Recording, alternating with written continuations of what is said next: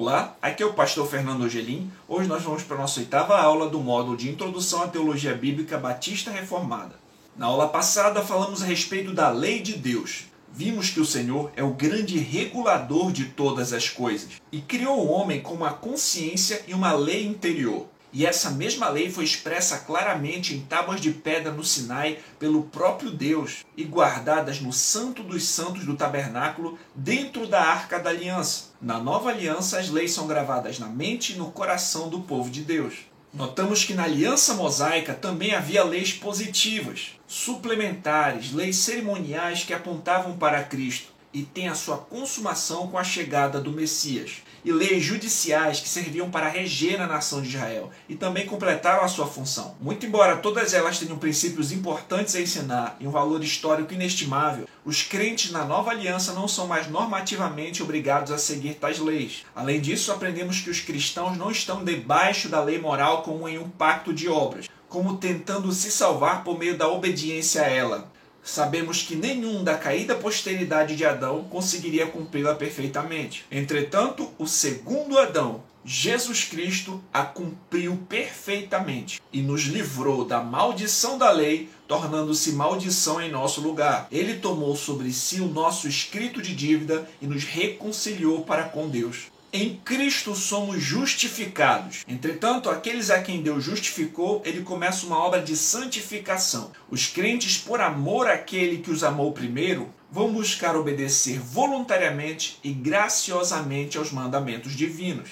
Como o Senhor Jesus explicou: aquele que tem os meus mandamentos e os guarda, esse é o que me ama. Portanto, os crentes agora têm o seu prazer na lei do Senhor.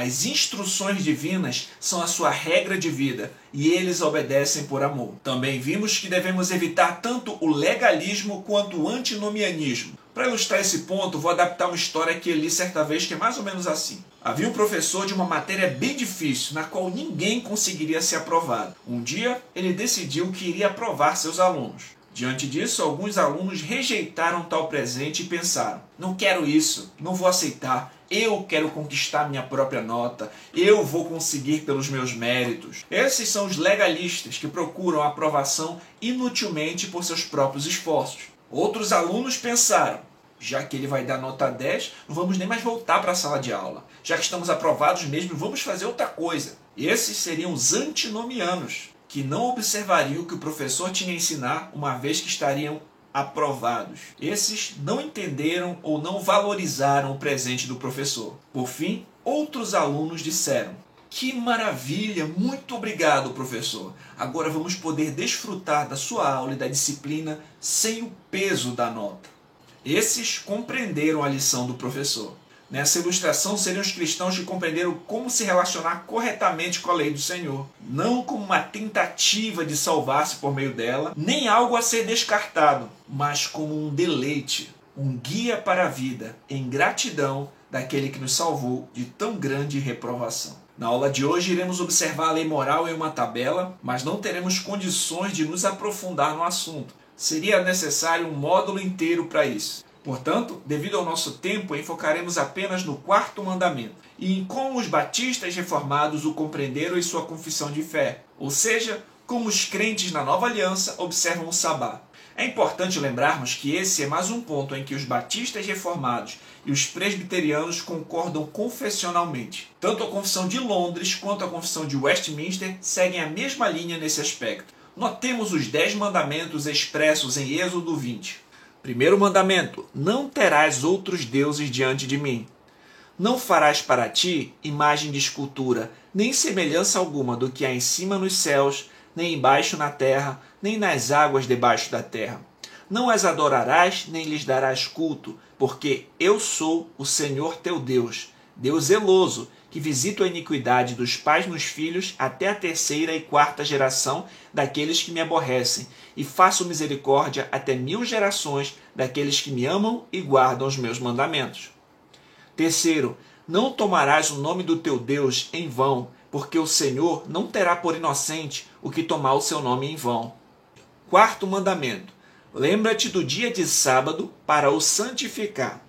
Seis dias trabalharás e farás toda a tua obra, mas o sétimo dia é o sábado do Senhor teu Deus. Não farás nenhum trabalho, nem tu, nem o teu filho, nem a tua filha, nem o teu servo, nem a tua serva, nem o teu animal, nem o forasteiro das tuas portas para dentro, porque em seis dias fez o Senhor os céus e a terra, o mar e tudo quanto neles há. E ao sétimo dia descansou. Por isso o Senhor abençoou o dia de sábado e o santificou. Quinto, honra teu pai e tua mãe, para que se prolonguem os teus dias na terra que o Senhor teu Deus te dá. Sexto, não matarás. Sétimo, não adulterarás. Oitavo, não furtarás. Nono, não dirás falso testemunho contra o teu próximo. Décimo, não cobiçarás a casa do teu próximo. Não cobiçarás a mulher do teu próximo, nem o seu servo, nem a sua serva, nem o seu boi, nem o seu jumento, nem coisa alguma que pertença ao teu próximo. Esses mandamentos podem ser resumidos em amar a Deus sobre todas as coisas e ao próximo como a nós mesmos. Os quatro primeiros mandamentos dizem respeito ao nosso relacionamento para com Deus, e os seis restantes falam sobre o nosso relacionamento para com o próximo. Vimos que Cristo não aboliu a lei moral, antes a cumpriu e confirmou. Cristo também corrige a interpretação errada dos fariseus, sua hipocrisia e legalismo, e mostra o real significado da lei. O problema não são os mandamentos em si, mas uma deturpação deles, como os legalistas fizeram ao acrescentar regras e colocar um peso maior do que era exigido nas escrituras sobre eles. Cristo também explicou no Sermão do Monte que a raiz dos mandamentos é mais profunda do que se imaginava. Cristo expõe o verdadeiro significado da lei. Por exemplo, demonstra que o não matarás não se trata somente de não assassinar literalmente, mas que desde o ódio no coração e o insulto com os lábios, o mandamento já está sendo quebrado. Da mesma maneira, o mandamento não adulterarás não se limita somente à consumação do adultério, mas que desde a cobiça com os olhos e o desejo do coração, o mandamento já está sendo quebrado e daí por diante. Cristo expõe a correta interpretação da lei. Além disso, o cristão deve compreender que os mandamentos de Deus são para o seu próprio bem e protegem algo maior do que eles mesmos como a vida, o casamento, a glória de Deus. Por exemplo, o mandamento não matarás protege a vida. Se alguém mata uma pessoa, está destruindo outro ser humano que foi criado à imagem e semelhança de Deus e trará consequências ruins para a sua própria vida. O mandamento não adulterarás protege o casamento. Se alguém adultera, pode destruir a própria família e não demonstrará corretamente o relacionamento de Cristo para com a igreja ao qual o matrimônio deve expressar. Além disso, se alguém trabalhar de domingo a domingo sem tirar um dia para descansar e ter maior comunhão com Deus, consequentemente trará malefícios para a sua própria vida, tanto fisicamente como espiritualmente. Obedecer aos mandamentos, no final das contas, produzirá benefícios aos próprios crentes e os privará de muito sofrimento. Muito embora nosso maior motivo de obedecê-los é por amor e obediência a Deus, que nos amou primeiro. Sendo assim, como já mencionei, na aula de hoje vamos falar a respeito do quarto mandamento que diz respeito ao sábado. O termo traduzido por sábado é sabá e significa o dia de descanso para adorar a Deus. Ou seja, o homem deveria trabalhar seis dias na semana e descansar um dia assim como o Senhor fez após a criação dos céus e da terra. Notemos o texto da Confissão de Fé Batista de Londres de 1689 sobre o quarto mandamento. Pelo desígnio de Deus, há uma lei da natureza que, em geral, uma proporção do tempo seja destinada ao culto a Deus. Desta forma, em sua palavra, por um preceito positivo, moral e perpétuo, válido a todos os homens em todas as eras, Deus particularmente nomeou um dia em sete para um descanso, para lhe ser santificado. Desde o início do mundo até a ressurreição de Cristo, foi o último dia da semana. E a partir da ressurreição de Cristo, foi mudado para o primeiro dia da semana, o que é chamado de Dia do Senhor, e deve continuar até o fim do mundo como sabá cristão, sendo abolida a observância do último dia da semana. A confissão londrina apresenta o dia de descanso para adorar a Deus, o Sabá, não apenas como uma instituição judaica, mas instituída por Deus na criação. Trata-se de um dom de Deus para a humanidade. Demonstra que Deus nomeou um dia em sete para um descanso, para ser santificado a Ele. Portanto, destaca que devemos separar uma parte do nosso tempo para adorá-lo. Sendo assim, um dia de descanso para adorar a Deus encontra-se na ética da criação na lei moral que é perpétua e transcende culturas. É válido para todos os homens de todas as eras. A confissão explica que Deus nomeou um dia em sete para ser um dia de descanso para ser-lhe santificado. E desde o início do mundo até a ressurreição de Cristo, foi o último dia da semana. E a partir da ressurreição de Cristo, o dia foi mudado para o primeiro dia da semana. Portanto, os cristãos entenderam que a partir do estabelecimento da nova aliança, o mandamento moral continua. Entretanto, há uma mudança no dia. Charles Haddon Spurgeon afirma: Congregamo-nos no primeiro dia da semana, em lugar do sétimo dia, porque a redenção é até mesmo uma obra maior do que a criação e mais digna de comemoração, e porque o descanso que seguiu a criação é superado pelo repouso que segue a consumação da redenção. Reunimos-nos no primeiro dia da semana como os apóstolos, esperando que Jesus esteja em nosso meio e diga: Paz seja convosco. Nosso Senhor arrebatou o dia de descanso de suas velhas e enferrujadas dobradiças, nas que fora anteriormente colocado pela lei desde os tempos antigos e o colocou sobre as novas dobradiças de ouro que seu amor tinha arquitetado.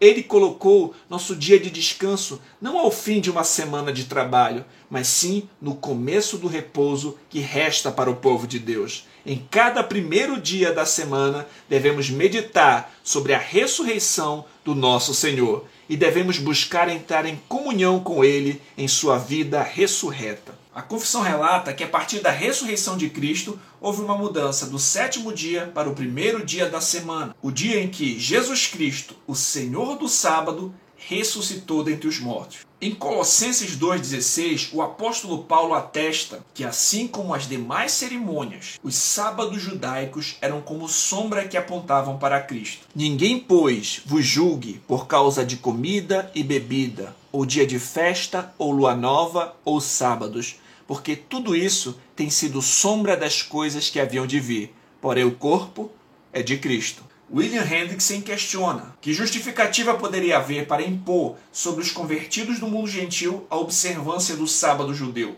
quando o portador do descanso eterno está exortando a cada um para vir a ele. Joseph Piper complementa, em outras palavras, Paulo anula a observância do sétimo dia, mas não o princípio envolvido na lei do sábado. Turrentini afirma que o dia do Senhor no uso cristão aplica-se ao primeiro dia da semana, designado para o culto público a Deus em memória da ressurreição de Cristo. Van Dixhorn explica que os puritanos entendiam que havia um aspecto cerimonial que, como uma lei positiva, estava sujeito à mudança, e um aspecto moral que permanece até o fim do mundo.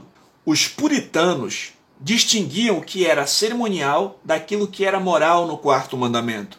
O dia a ser guardado era considerado aspecto cerimonial e, assim, sujeito a mudança. O ritmo de descanso, um dia em sete, era uma ordenança moral que devia ser cumprida por todos até o fim do mundo. Em outras palavras, o mandamento não contém a observância do sétimo dia em ordem, mas de um sétimo dia em frequência. Além disso, Dix Horn também comenta que os cristãos há muito perceberam que não foi por acaso que aquele que habitou entre nós, aquele que era as primícias de uma grande colheita, aquele que chamou a si mesmo de pão da vida, aquele que irá retornar ao mundo com o som de trombeta do céu, aquele que foi o cumprimento de toda a celebração e todos os sábados do Antigo Testamento, foi ressuscitado dentre os mortos no primeiro dia da semana. Esse é o motivo porque os cristãos começaram a adorar no primeiro dia da semana. Notaremos que após a sua ressurreição, no primeiro dia da semana, os cristãos passaram a reunir-se nesse dia, até que no livro de Apocalipse, o dia em que Cristo ressuscitou é chamado de Dia do Senhor. Notemos alguns textos em que a Escritura trata desse assunto. Primeiro, o Senhor Jesus Cristo afirmou que era Senhor sobre o sábado. Em Marcos 2, do 27 ao 28, o Senhor afirmou que o sábado foi estabelecido por causa do homem, e não o homem por causa do sábado, de sorte que o Filho do homem é também Senhor do sábado.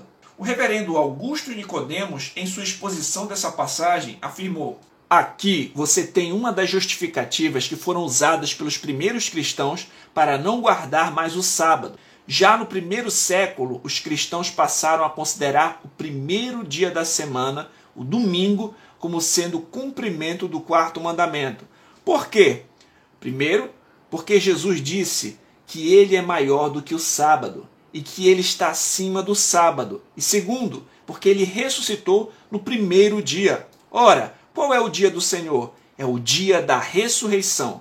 Logo, o domingo substitui o sábado na nova dispensação, porque Cristo é Senhor do sábado. E o dia de Cristo é o dia de sua ressurreição. Já no primeiro século, os cristãos observaram o dia de domingo como sendo a observância correta do sábado. Nós não entendemos que estamos quebrando o quarto mandamento quando descansamos e observamos o domingo. Entendemos que estamos dando o real cumprimento do sábado. O sábado apontava para a ressurreição de Jesus. É no descanso do Senhor Jesus no qual nós encontramos descanso eterno também.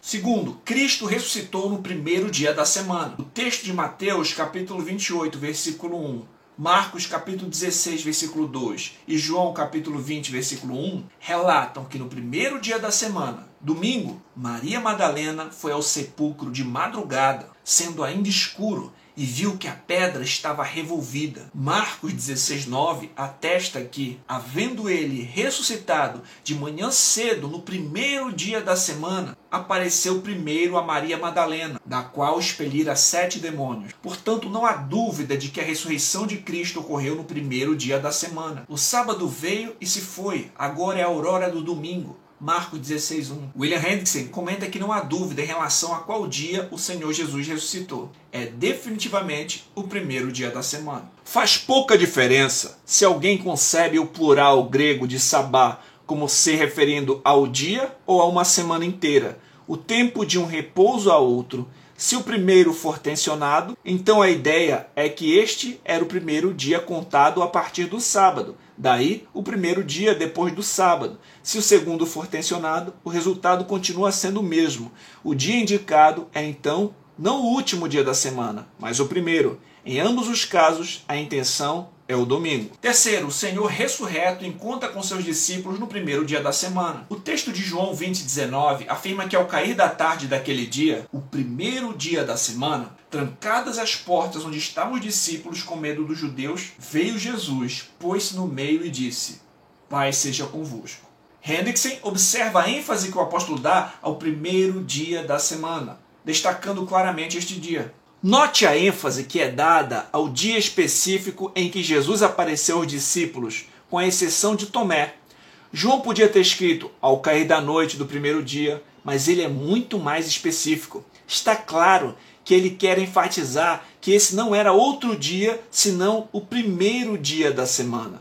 Então ele começa dizendo: quando estava anoitecendo naquele dia. Isso já marca o dia como sendo o primeiro dia à luz do contexto, mas ele não está satisfeito com isso. Então prossegue, naquele dia, o primeiro da semana. O Novo Testamento, em toda parte, ressalta o dia da ressurreição de Cristo como sendo o principal entre os dias da semana. Veja Mateus 28:1, Marcos 16:2, Lucas 24:1, João 21, 19, 26, Atos capítulo 20, versículo 7, 1 Coríntios 16, 2, Apocalipse 1, 10. Quarto, Jesus reaparece no domingo seguinte. Em João 20, 26, passados oito dias, estavam outra vez reunidos ali os seus discípulos, e Tomé com eles. Estando as portas trancadas, veio Jesus, pôs-se no meio e disse-lhes: Pai seja convosco. Hendrickson comenta: Para a expressão oito dias mais tarde, veja também sobre 12.1, empregando o método inclusivo de computação de tempo. O método segundo o qual, por exemplo, a terça-feira seria três dias após o domingo. João afirma que, passados oito dias, o acontecimento da noite do domingo anterior se repetiu. O tempo e o lugar eram com toda a probabilidade o mesmo. Teria o Senhor esperado até a noite de domingo a fim de encorajar seus discípulos a observar esse dia e não outro como dia de descanso e adoração? Isso parece ser provável.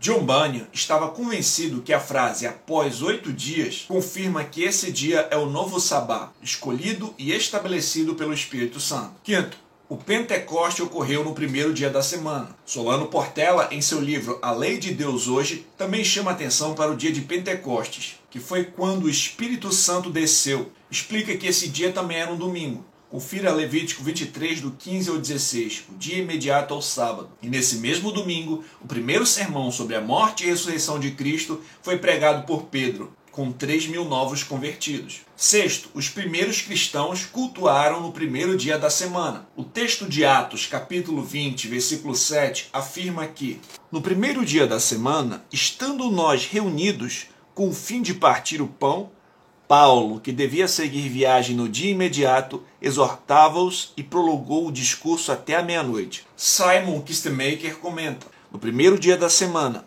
ou seja, no domingo, essa é a primeira referência ao culto de domingo no Novo Testamento. Os cristãos se reuniram para a celebração da Santa Ceia, que foi seguida pela refeição comunitária Festa do Amor ou Ágape. Em Atos, a expressão partir o pão significa celebrar comunhão. 2:42 e veja 2:46. O culto começou com a pregação da palavra e Lucas relata que Paulo pregou até a meia-noite. Na mesma linha de raciocínio, Verne de Boer afirma: ele é realizado no primeiro dia da semana, ou seja, no domingo, ao lado da observação de 1 Coríntios 16, 2. Encontramos aqui, pela primeira vez, o indício de que nas igrejas gentias cristãs, o primeiro dia da semana era celebrado de modo especial, por ser o dia da ressurreição do Senhor Jesus. Sétimo, Paulo pede para que a coleta seja feita no primeiro dia da semana. Em 1 Coríntios 16, 2, Paulo conclama: No primeiro dia da semana, cada um de vós ponha de parte em casa conforme a sua prosperidade e vá juntando, para que se não façam coletas quando eu for. Simon Kistemaker comenta: No primeiro dia da semana. Este é o fraseado judaico costumeiro para o que nós hoje chamamos de domingo. Mateus 28, 1 e paralelos, Atos 27, ver também Apocalipse 1:10.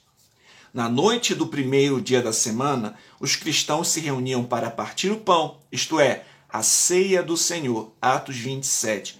Os cristãos primitivos comemoravam o primeiro dia da semana como o dia da ressurreição de Jesus e tinham escolhido esse dia para culto e comunhão. Oitavo, o Apocalipse fala sobre o dia do Senhor. Em Apocalipse 1:10, o apóstolo João afirma: Achei-me em espírito no dia do Senhor, e ouvi por detrás de mim grande voz como de trombeta. Vários teólogos de diferentes vertentes doutrinárias e outros aspectos concordam que nesse texto diz respeito ao primeiro dia da semana, o dia em que Cristo ressuscitou. Por exemplo, Simon Kistemaker afirma que João escreve que estava no Espírito no dia do Senhor. Essa é a única passagem no Novo Testamento em que esse dia é descrito dessa maneira, pois em outros lugares ele é chamado de primeiro dia da semana. É o dia da ressurreição do Senhor. E no fim do século I, os cristãos haviam começado a se referir a ele não como o primeiro dia da semana, mas como dia do Senhor. Compare com a expressão a ceia do Senhor em 1 Coríntios 11, 20. É o dia dedicado ao Senhor, a passagem não se refere à futura vinda do Senhor e ao dia do juízo, mas ao fato de Jesus ter aparecido a João no primeiro dia da semana, um dia consagrado a Cristo. John MacArthur compreende da mesma maneira. Essa expressão aparece em muitos escritos cristãos primitivos e se refere ao domingo, o dia da ressurreição do Senhor. Alguns têm sugerido que essa expressão se refere ao dia do Senhor, mas o contexto não apoia essa interpretação. E a forma gramatical da expressão dia do Senhor é adjetiva, portanto, o dia do Senhor. George Eldon Led também atesta. É muito mais provável que temos aqui a maneira com que os cristãos começaram a distinguir o dia do Senhor como dia separado para o culto e a devoção. De outras referências, sabemos que o primeiro dia da semana era muito importante para os cristãos eles se reuniam para partir o pão no primeiro dia da semana, Atos 27, e preparavam dádivas de amor no primeiro dia, 1 Coríntios 16, 2. Estas são as primeiras evidências de que este dia era tido como especialmente consagrado ao Senhor, porque era o dia da ressurreição. A preferência da observância do domingo em lugar do sábado judeu foi o resultado de um processo histórico gradual. E aqui nós temos o início deste processo. Richard Barcelos comentou em ambos os seus usos, no Novo Testamento, Kyriakos, Senhor, refere-se a algo pertencente ao Senhor Jesus. Aqui, em Apocalipse 1,10, portanto, João está se referindo a um dia que pertence ao Senhor como ressuscitado e ascendido. O dia do Senhor é um dia que pertence particularmente a Cristo como Senhor ressuscitado que agora está no céu. Isto é, o Filho do homem que também é Senhor do sábado. Esse uso da frase e seu significado pretendido não parecem novos para João, como foi observado em Paulo na frase ceia do Senhor, no capítulo 12. Em outras palavras, João não cunhou a frase enquanto escrevia. Se não fosse o caso, seus leitores talvez não soubessem o que ele queria dizer. Em vez disso, parece ser usado porque era conhecido e em uso antes de ser escrito por João. Jonathan Edwards chegou à seguinte conclusão: É evidente que Cristo, de propósito, honrou peculiarmente o primeiro dia da semana, o dia em que ressuscitou dos mortos, ao aparecer nele de tempos em tempos aos apóstolos escolheu este dia para derramar o Espírito Santo sobre eles, como lemos no segundo capítulo de Atos, pois isso ocorreu no Pentecostes, que se dava no primeiro dia da semana, como vemos em Levítico 23, 15 e 16, e honrou este dia ao derramar seu espírito sobre o apóstolo João, ao conceder-lhe visões. Apocalipse 1,10 Achei meu espírito no dia do Senhor, etc. Ora, sem dúvidas, com isso, Cristo queria distintamente honrar este dia. John Bunyan resume todos esses aspectos dizendo que esse é o primeiro dia da adoração da igreja, pois Cristo iniciou-a nesse dia, o Espírito Santo aprovou-a nesse dia, as igrejas praticavam-na nesse dia, e Apocalipse 1,10 confirma esse dia às igrejas até o fim do mundo. Nono, documentos históricos confirmam que essa foi a prática dos primeiros cristãos. Simon Kistemaker explica que os primeiros cristãos no fim do século I chamaram o primeiro dia da semana de Dia do Senhor, para comemorar o dia em que Jesus levantou do túmulo. Já vimos Apocalipse 1,10 mas também podemos notar num documento do primeiro século, Didaquê 14.1. Simon atenta para o fato que atualmente o calendário grego enumera os dias da semana como dia do Senhor, segundo, terceiro, quarto, quinto, dia da preparação e sábado. Em português, os dias da semana são domingo, segunda-feira, terça-feira, quarta-feira, quinta-feira, sexta-feira e sábado. O Didaquê citado por Simon é um documento do primeiro século da era cristã, onde também notamos uma referência ao domingo no capítulo 14. Reunindo-se todos os domingos do Senhor, quebre o pão e dê graças, confessando suas falhas de antemão, para que seu sacrifício seja puro em um livro de comentários sobre o Didaquê, explica que o dia do Senhor gera um termo familiar com o qual os cristãos já estavam habituados. Confira Inácio 9.1. Não celebre mais o sábado, mas viva o dia do Senhor. Kiriaké, aqui, como nesta passagem do Didaquê, já é um termo familiar para o dia da semana que é consagrado pela ressurreição do Senhor. A comunidade está acostumada a se reunir naquele dia. Solano Portela também explica que os escritos da igreja primitiva, desde a epístola de Barnabé, ano 100 depois de Cristo, até o historiador Eusébio, ano 324 depois de Cristo, confirmam que a igreja cristã, inicialmente formada de judeus e gentios, guardavam conjuntamente o sábado e o domingo. Essa prática foi gradativamente mudando para a guarda específica do domingo, na medida em que se entendia que o domingo era o dia de descanso apropriado em substituição ao sábado. De maneira semelhante, a circuncisão e o batismo foram conjuntamente observados, existindo depois a preservação somente do batismo na igreja cristã. Portanto, o domingo não foi estabelecido pelo imperador Constantino no quarto século, como afirmam os adventistas. Constantino apenas formalizou aquilo que já era a prática da igreja. O dicionário da Bíblia Almeida segue a mesma linha sobre o dia do Senhor. Primeiro dia da semana em que se comemora a ressurreição de Jesus. João 20, do 1 ao 25. Após a ascensão de Jesus, os cristãos se reuniram tanto no sétimo dia da semana, sábado, como no primeiro, domingo. Mas aos poucos, o domingo se tornou o dia de guarda. Atos 20, 7 1 Coríntios 16, 2, Apocalipse 1, 10. A guarda do dia do Senhor tornou-se uma das marcas do discipulado cristão no tempo dos mártires, como Stuart Olliott destaca. Durante toda a história da igreja, o domingo tem sido observado como o sabá dos cristãos. a evidência documental é unânime e retrocede a 74 depois de Cristo. Durante as piores perseguições, perguntava-se aos suspeitos de serem cristãos: Você guarda o dia do Senhor? Os verdadeiros crentes respondiam: Eu sou um cristão, não posso deixar de fazer isso. Muitos outros argumentos, citações e comentários históricos poderiam ser acrescentados aqui. Mas devido ao tempo e objetivo, teremos que ser sucintos. Mas você pode aprofundar-se sobre o assunto através de outros artigos e livros. Segundo ponto: como observar o dia do Senhor?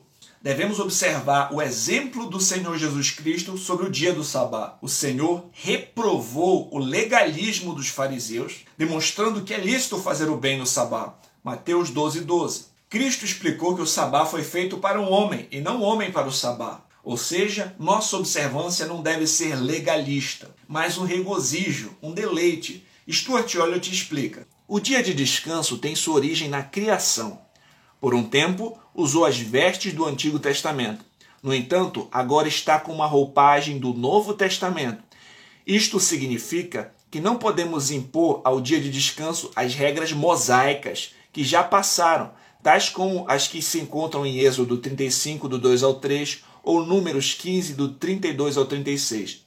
Não devemos ter em mente uma lista de faça e não faça, tal como se lê em Mateus 12, do 1 ao 2. À legislação de Moisés, os fariseus acrescentaram todo tipo de regras deles mesmos. Para os fariseus, esfregar o grão na mão era o mesmo que debulhá-lo. Eles também tinham regras a respeito de quanto peso se devia carregar e quão distante se podia caminhar no dia de descanso. Por trás de todas as regras dos fariseus havia uma mentalidade que não tem qualquer lugar na vida de um crente do Novo Testamento. Portanto, é importante notarmos que existem obras de necessidade que precisam ser realizadas nesse dia. Existem certos ofícios que irão precisar ocorrer necessariamente, e isso não é uma quebra do mandamento. Por exemplo, no Antigo Testamento, os sacerdotes quebravam o sábado e ficavam sem culpa, pois trabalhavam no serviço de adoração. É necessário bom senso para evitarmos o legalismo quanto à nossa observância do dia do Senhor, para não cairmos no mesmo erro dos fariseus, sendo meticulosos por demasia e criando regras minuciosas e impondo-as aos outros. Mais do que não faça isso, é o que se deve fazer. Dedicar-se a atividades de adoração, necessidade e misericórdia. Por outro lado, também devemos evitar o antinomianismo que despreza o mandamento. Creio que a maneira correta de lidarmos com o assunto é observarmos as orientações e o exemplo do Senhor do Sabá, Jesus Cristo e dos apóstolos. Para eles, o dia de descanso não é um dia de total inatividade, é um dia de descanso em Deus, um descanso espiritual, descansar no Senhor e, portanto, servi-lo, sendo ativo na adoração, na piedade e na misericórdia. Notamos o Senhor Jesus Cristo ativo no sábado, curando, ensinando seus discípulos, realizando atos de bondade, misericórdia e adoração a Deus. Ao passo que quem ficava meticulosamente proibindo diversas coisas eram os fariseus e as leis rabínicas. Sendo assim, trata-se mais do que deve ser feito nesse dia do que ficar criando uma lista de proibições. A adoração religiosa no dia do Senhor deve ser para o cristão um deleite e não um peso, uma antessala do descanso eterno que se dará na consumação de todas as coisas. Hebreus 4:9. A Confissão Batista de 1689 orienta sobre como aproveitar esse dia. O sabá é assim santificado ao Senhor quando os homens, tendo devidamente preparado os seus corações e ordenado os seus assuntos comuns de antemão, não apenas observam um santo descanso durante todo o dia, a partir de suas próprias obras, palavras e pensamentos sobre suas ocupações e recreações mundanas, mas também dedicam todo o tempo em exercícios públicos e privados de seu culto e seus deveres de necessidade e misericórdia. Os puritanos entendiam que no dia do Senhor deveríamos nos dedicar a atividades de adoração, devoção e culto a Deus, necessidade, atividades que são indispensáveis de ser realizadas, e misericórdia, ações deliberadas de piedade para com o próximo e socorro aos necessitados. Trata-se de um dia inteiro de adoração a Deus de uma maneira singular, a qual não temos como realizar da mesma maneira nos outros dias, que estamos cumprindo a primeira parte do mandamento, a saber, Seis dias trabalharás. A confissão atenta para o preparo dos corações para a adoração a Deus nesse dia organizando outros assuntos e tomando cuidado para que assuntos comuns não venham a minar a utilidade espiritual desse dia. Sendo assim, o dia do Senhor deve ser um santo descanso que deve ser aproveitado para fazermos o bem, a exemplo do nosso Senhor, e nos exercícios públicos e privados de culto, e nos deveres de necessidade e misericórdia. Sobre esportes e recreações, John Owen corretamente apela ao bom senso Tenha cuidado com esportes e recreações. O bom senso sobre isso, no domingo, é encontrado na legislação antiga dos imperadores e nações. Podemos resumir os melhores sentimentos ao lembrá-lo de que o dia do Senhor deve ser cheio de alegria nele, para que ele possa ser louvado e glorificado. Van Dix Horn conclui: se nos lembrarmos do dia do Senhor, adorando a Ele, buscando fazer o bem, se esse é o anseio dos nossos corações, com a ajuda de Deus, não podemos estar muito errados. Mas se ainda errarmos, podemos nos voltar para o Senhor do sábado, que ressuscitou na manhã de um domingo, para que os pecadores achassem vida e olhassem em direção a um descanso eterno com Ele e com todo o seu povo. Sobre como observar o dia do Senhor, tem dois textos que eu vou indicar para você ler. Um do John Owen, no site O Estandarte de Cristo, e um do Stuart Olliott, no site do Ministério Fiel. Confira. Vamos agora ao destaque de alguns pontos importantes. Primeiro, observamos a lei moral na nova aliança não como uma tentativa de salvarmos a nós mesmos, mas por amor a Deus que nos amou primeiro. Segundo, o quarto mandamento também possuía um aspecto cerimonial, que cumpriu seu papel. Entretanto, o aspecto moral da lei, que é guardar um dia em sete, permanece. Terceiro, a guarda do primeiro dia da semana, o domingo, como o dia do Senhor, reside em dois assuntos principais. O Senhor é maior do que o sábado, e o segundo é que o Senhor ressuscitou nesse dia, como as Escrituras afirmam. Quarto, os apóstolos se reuniram nesse dia. Em Apocalipse, o termo Dia do Senhor é mencionado. Os documentos dos primeiros cristãos mencionam esse dia. Os mártires cristãos observaram esse dia e as grandes confissões de fé mencionam o dia do Senhor como o primeiro dia da semana. Quinto, o descanso no dia do Senhor não é inatividade, mas é descansar em Deus enquanto você serve, adorando, ajudando o próximo e fazendo o que Jesus fez. Sexto, assim como há o mandamento de descansar um dia, há o mandamento de trabalhar seis dias. Sétimo, o dia do Senhor deve ser para o crente um deleite, o antegozo do descanso eterno e não um peso. Notamos que nesse ponto, tanto presbiterianos quanto batistas confessionalmente concordam. Na próxima aula, iremos trabalhar os distintivos da teologia pactual batista em relação aos pedobatistas. Quais são os pontos de unidade e diversidade nesse aspecto entre essas duas importantes confissões de fé? A aula de hoje fica por aqui. Eu aguardo você na próxima aula. Deus te abençoe. Graça e paz.